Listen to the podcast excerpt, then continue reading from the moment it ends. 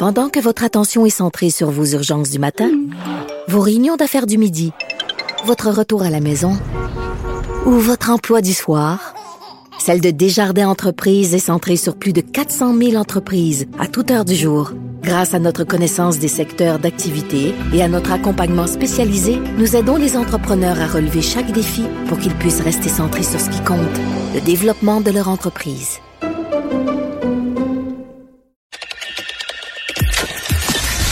Mario Dumont. Plus pratique que n'importe quel moteur de recherche. Une source d'information plus fiable que les internets. Pour savoir et comprendre, Mario Dumont. La semaine dernière, la ministre déléguée à la Santé, euh, Sonia Bélanger, a déposé un projet de loi pour réformer euh, l'aide médicale à mourir. Ça donnait suite à des consultations qui ont eu lieu à l'Assemblée nationale il y a déjà une couple d'années.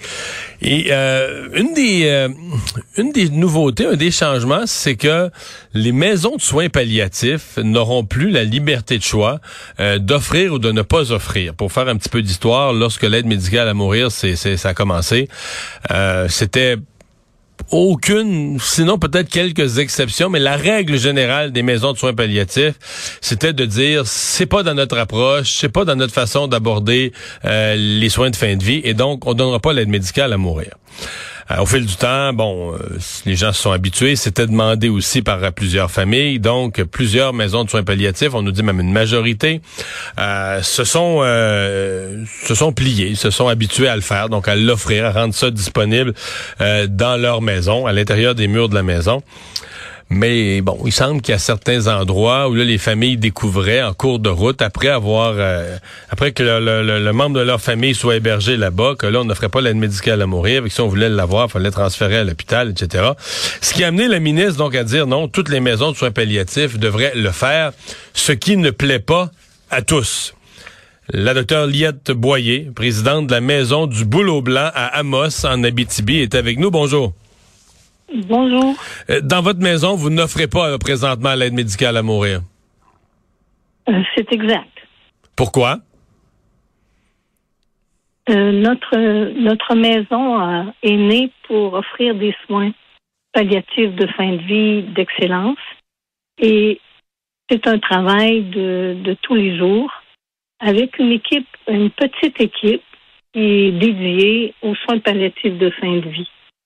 L'aide médicale à mourir, lorsqu'elle est, arrivée dans, dans nos soins, euh, je vous dirais qu'elle est arrivée aussi avec l'engagement du gouvernement de rendre accessibles à tous les soins palliatifs de fin de vie. En ce moment, le gouvernement met beaucoup d'emphase sur l'aide médicale à mourir et semble un petit peu mettre de côté la, la présence des soins palliatifs de fin de vie qui est tout aussi essentiel si on veut que la population garde vraiment un choix dans ses décisions. C'est-à-dire que vous craignez que des gens soient poussés vers l'aide médicale à mourir. Si les soins palliatifs, euh, pour les gens qui prendraient pas l'aide médicale à mourir, si les soins palliatifs euh, sont déficients, permettent pas de soulager la douleur, permettent pas de mourir dans la dignité, euh, mais mourir dans la dignité sans, sans l'injection, vous avez peur que les gens vont être poussés de force vers l'aide médicale à mourir? Disons qu'on n'a pas vraiment peur parce que nos soins palliatifs de fin de vie sont, sont excellents. Chez vous, dans votre maison, oui. Mais je parle dans la société en général, dans toutes les, dans l'ensemble du Québec. Si on n'a pas de soins palliatifs de qualité, ça va pousser les gens un peu de force vers l'autre alternative. Ou, ou embrouiller un peu le choix décisionnel. Ouais, ouais, ou embrouiller le choix. Euh, est-ce que, euh, bon, d'abord, le, fait qu'on vous oblige, vous réagissez comment, ça? Bien, nous, euh, on a présenté notre point de vue à, la ministre et au ministère en général avec, euh, grâce à l'association des maisons de soins palliatifs. Alors, on considère que la maison est une, une personne, donc elle aussi, elle a droit à décider si elle va vers l'aide médicale à mourir ou non. Et de ce fait, on, continue de ne pas offrir l'aide médicale à mourir qui, dans notre milieu, est très accessible à l'hôpital. avant d'entrer à la maison du boulot blanc, les gens sont informés que la maison du boulot blanc n'offre pas l'aide ah, mais là, vous devancez une de mes questions. Donc, vous me dites, quand vous accueillez une personne, vous vous, vous euh, préparez à accueillir une personne, vous lui fournissez ce renseignement-là? Oui, tout à fait. Elle est informée que nous, on n'offre pas l'aide médicale à mourir mais qu'on laisse pas mourir les gens dans la souffrance. Au contraire, on optimise les soins de façon à ce qu'ils restent euh, euh, confortables et dignes jusqu'au bout. Je comprends bien. Euh, est-ce que malgré tout, au cours, mettons, des deux dernières années, il est arrivé des situations où ça vous a été demandé, c'est-à-dire que pas que vous aviez failli à votre tâche d'avertir les gens avant, mais qu'en cours de souffrance, la personne rentre chez vous, bon, cancer, une semaine, deux semaines, là, arrivé la troisième semaine, la personne se voit dépérir, avait pas vu ça si pire, son état, souffre, et dit finalement, je voudrais l'aide médicale à mourir. Est-ce que ça, ça s'est présenté comme situation? Euh, au cours des deux dernières années, non. Ce qui s'est présenté, c'est que des gens de nos malades ou des proches ont, ont demandé de l'information, des explications euh, sur l'un et l'autre. Qu'est-ce que c'est l'un, qu'est-ce que c'est l'autre? Et après, que c'est lorsqu'il y a une demande d'explication, c'est notre médecin de garde à la maison qui va rencontrer les proches puis le malade, qui fournir l'explication. Et euh, ça a toujours été de pour le malade et ses proches de maintenir la décision de soins palliatifs de fin de vie et non pas d'aide médicale à mourir. Dans les deux dernières années, on n'a pas eu de personnes à retourner à l'hôpital. Ça s'est jamais présenté. Pour ce choix-là, non. Donc, en d'autres termes, vous êtes chez vous, la, la, la loi que veut imposer ou l'obligation que veut imposer la ministre, ça répond pas, ça répond pas à des situations qui se sont vraiment produites. Euh, non, puis d'une part, puis d'autre part, euh, cette loi-là ne peut pas euh, obliger la Maison du Boulot Blanc à appliquer l'aide médicale à mourir, car ce n'est pas dans ses politiques, ce n'est pas dans... Mais là, euh, vous me corrigerez, mais là, il semble y avoir un paragraphe noir sur blanc dans la loi qui dit que les maisons, toutes les maisons de soins palliatifs sont obligées d'offrir le service. Mais nous, on va faire valoir que la maison est une personne et qu'elle a, elle aussi, un droit de décision. OK. Est-ce que la maison euh, du Boulot Blanc a une vocation religieuse ou est-ce qu'il y a une communauté religieuse? Est-ce qu'il y a des motifs religieux derrière euh, la décision ou est-ce que ce sont seulement une approche euh, humaine de, de, la fin de la vie différente? Moi, je pense que c'est plutôt l'approche humaine. Chez nous, on a presque toutes les confessions religieuses dans nos malades qui, se sont céder à la maison et même euh, des gens qui ne croient en rien. Et c'est toujours respecté. Mais pour la, gestion, la direction de la maison, c'est c'est l'approche humaine et de remplir notre mission parce que, comme vous savez, les soins palliatifs de fin de vie sont pas encore si accessibles que ça dans la province et nous, on veut mettre nos efforts, notre énergie, notre notre humanité au service des soins palliatifs de fin de vie. Sans pour cela dénigrer l'aide médicale à mourir. On, fait juste ne pas l'offrir. Vous savez, il y a des hôpitaux qui offrent pas la neurochirurgie, ils offrent pas les soins d'allergie. Et ce sont des hôpitaux excellents. Mais est-ce que euh, je, vous pose une question par rapport. Est-ce qu'il y a parfois des gens qui voudraient aller à votre maison, et lorsqu'ils apprennent que vous donnez pas, euh, vous offrez pas l'aide médicale à mourir, qui renoncent, qui disent ah, ben dans ce cas-là, euh, je vais aller ailleurs ou je vais aller à l'hôpital, mais je, n'irai pas à la maison du boulot blanc?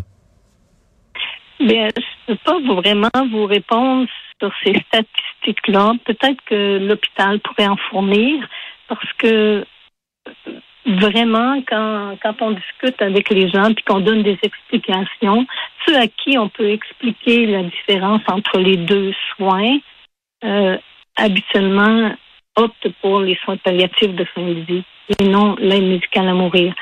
Par contre, ceux qui prennent l'aide médicale à mourir et le prennent chez nous à l'hôpital, euh, probablement qu'ils ont d'abord posé la question à leur médecin de famille, qui, lui, leur a dit, mais c'est l'hôpital qui peut vous servir Hmm. pour ça. Vous avez l'intention de prendre part aux, aux discussions parce que lorsque le projet de loi a été déposé, on a dit qu'on voulait entendre là, des, des groupes, des intervenants. Vous allez aller vous euh, vous exprimer? Euh, nous, on, on préfère passer par l'Alliance des maisons de Saint-Palliatif qui s'est déjà exprimée et qui va s'exprimer à nouveau. Et on va voir ce qui va. Mais là, eux, leur position va être quoi? Parce qu'on nous dit, euh, nous, on nous dit que la majorité des maisons de soins palliatifs maintenant l'offrent. Là, est-ce que la- l'alliance dont vous nous parlez, l'alliance des maisons, va va prôner euh, quoi, une- un libre choix? Oui, l'Alliance va prôner que chaque maison euh, préserve son droit de décision. C'est pas parce que nous sommes euh, à peu près le tiers en ce moment à ne pas l'offrir que on, on- doit être euh, sanctionné puis obligé de, Ouais. de se Ça- joindre à, à cette majorité-là. Ouais, c'est une question Euh, que j'avais. Donc, votre évaluation, c'est que c'est environ le tiers, parce que euh, on entend toutes sortes de choses. Il y en a qui disent que c'est la moitié, mais d'autres m'ont dit euh, il en reste presque plus. Je pense que j'ai entendu même la ministre dire ça, là, que c'était une toute petite minorité de maisons de soins palliatifs qui ne l'offraient pas. Alors, vous, votre version, c'est que c'est environ, euh, c'est environ le tiers qui ne l'offre toujours pas. Ben, il y a quelques jours, c'était encore à peu près le tiers. Puis il y a des maisons en réflexion que la ministre peut compter peut-être parmi celles qui vont être euh, accessibles à l'aide médicale à mourir. Il va peut-être rester, si on tient compte de son approximation, peut-être qu'il va rester cinq maisons sur 34 à peu près, plus deux qui ne peuvent pas l'offrir de toute façon à cause de l'âge de leur clientèle. Et vous voyez, euh, c'est pas parce qu'il y en a cinq sur 34 qui diraient non, on veut préserver, euh, on veut, préserver notre vocation de, de soins palliatifs de fin de vie, surtout que c'est un grand besoin dans la province et puis et que le gouvernement s'est bien engagé à rendre les soins palliatifs de fin de vie disponibles partout. Pas juste soins de fin de vie, aide Ouais. médicale à mourir, mais soins de fin de vie palliatifs. Oui, oui, oui. Alors, on va, on va tabler là-dessus. On va dire, vous avez un engagement aussi pour nous, donc euh, on veut garder le libre choix. Euh, euh, pour le reste, est-ce que vous êtes à l'aise avec le reste du projet de loi, entre autres le consentement anticipé là, pour les personnes qui, qui savent qu'elles vont perdre leur faculté? Euh, je, je dois vous dire que là-dessus, je sens venir un, un grand dérapage. Oh, donc vous n'êtes pas particulièrement à l'aise avec ça non plus? Euh, je pense que c'est pas. euh, ce n'est pas tenir compte du côté délicat de la de la fin de vie, de l'évolution de de notre humanité. Je pense que je pense que c'est presque c'est presque bâclé cette étape de vie qui est tellement importante. C'est comme pour euh, l'élargissement pour les malades qui ont un, un- déficit, un handicap marqué suite à une maladie euh, neuro, neuromoteur. Je, je me dis, c'est- c'est très délicat. Quand on arrive en fin de vie, euh, toutes les priorités, toutes nos valeurs sont fragiles et puis on a besoin d'accompagnement. Puis avec une loi qui est trop libérale, je, je pense qu'on on banalise un petit peu le- le- l'essentiel de la démarche d'une fin de vie. Docteur Boyer, merci d'avoir été avec nous. Je Au revoir, la présidente de la. Maison du revoir. Boulot Blanc d'Amos. Merci beaucoup. revoir. Au